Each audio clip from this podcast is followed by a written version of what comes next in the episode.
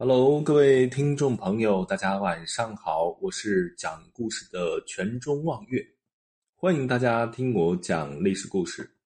这一节我们聊一聊著名的暴君隋炀帝是如何从天才少年走向堕落灭亡的。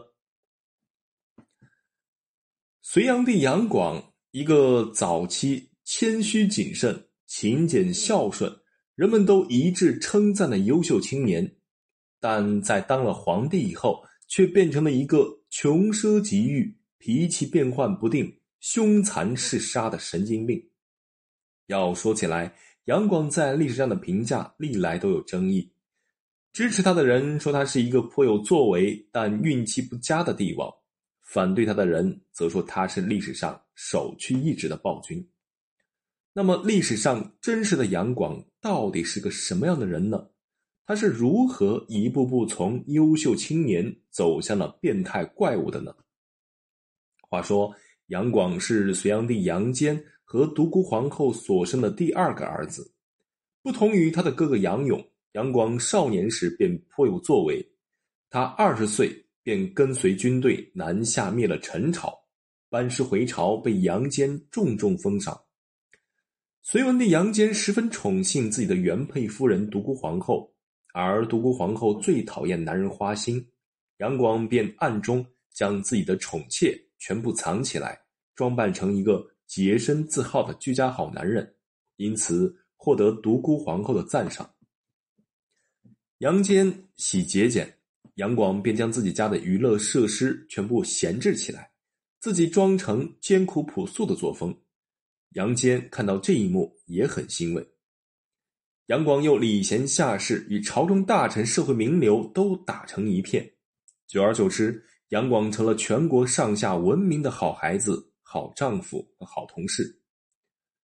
与杨广相反，太子杨勇虽然文采颇佳，但是奢侈，喜欢娱乐和美色，因此被杨坚和独孤皇后所不喜。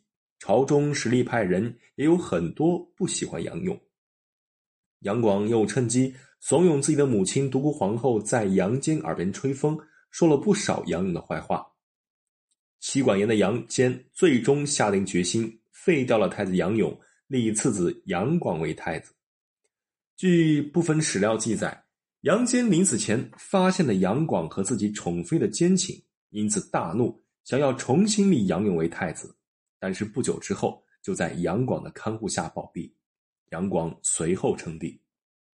杨广称帝后，从曾经的隋朝好男人变成了一个变态凶暴的暴徒。他杀戮自己哥哥、兄弟和侄子，几乎是斩尽杀绝。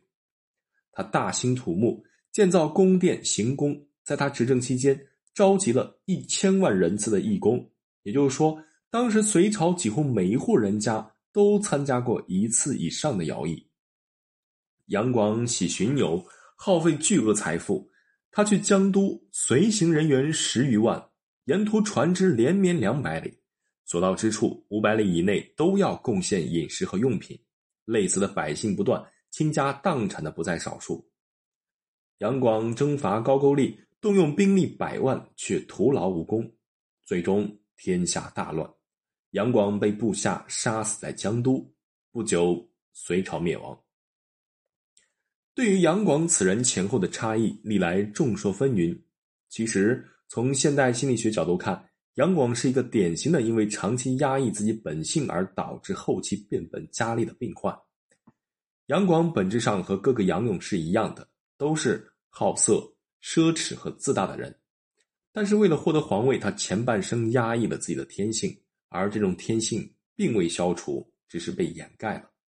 后期，杨广称帝。天性彻底的爆发，补偿心理导致他变本加厉。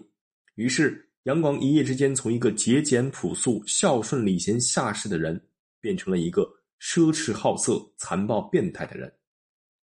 假如杨广早死或者没有当上皇帝，那么他这一生很可能会在压抑自己天性的抑郁中度过。但他至少可以留下一个贤名。所谓“周公恐惧流言日”。王莽谦恭下士时，假使当时身便死，一生真为有谁知？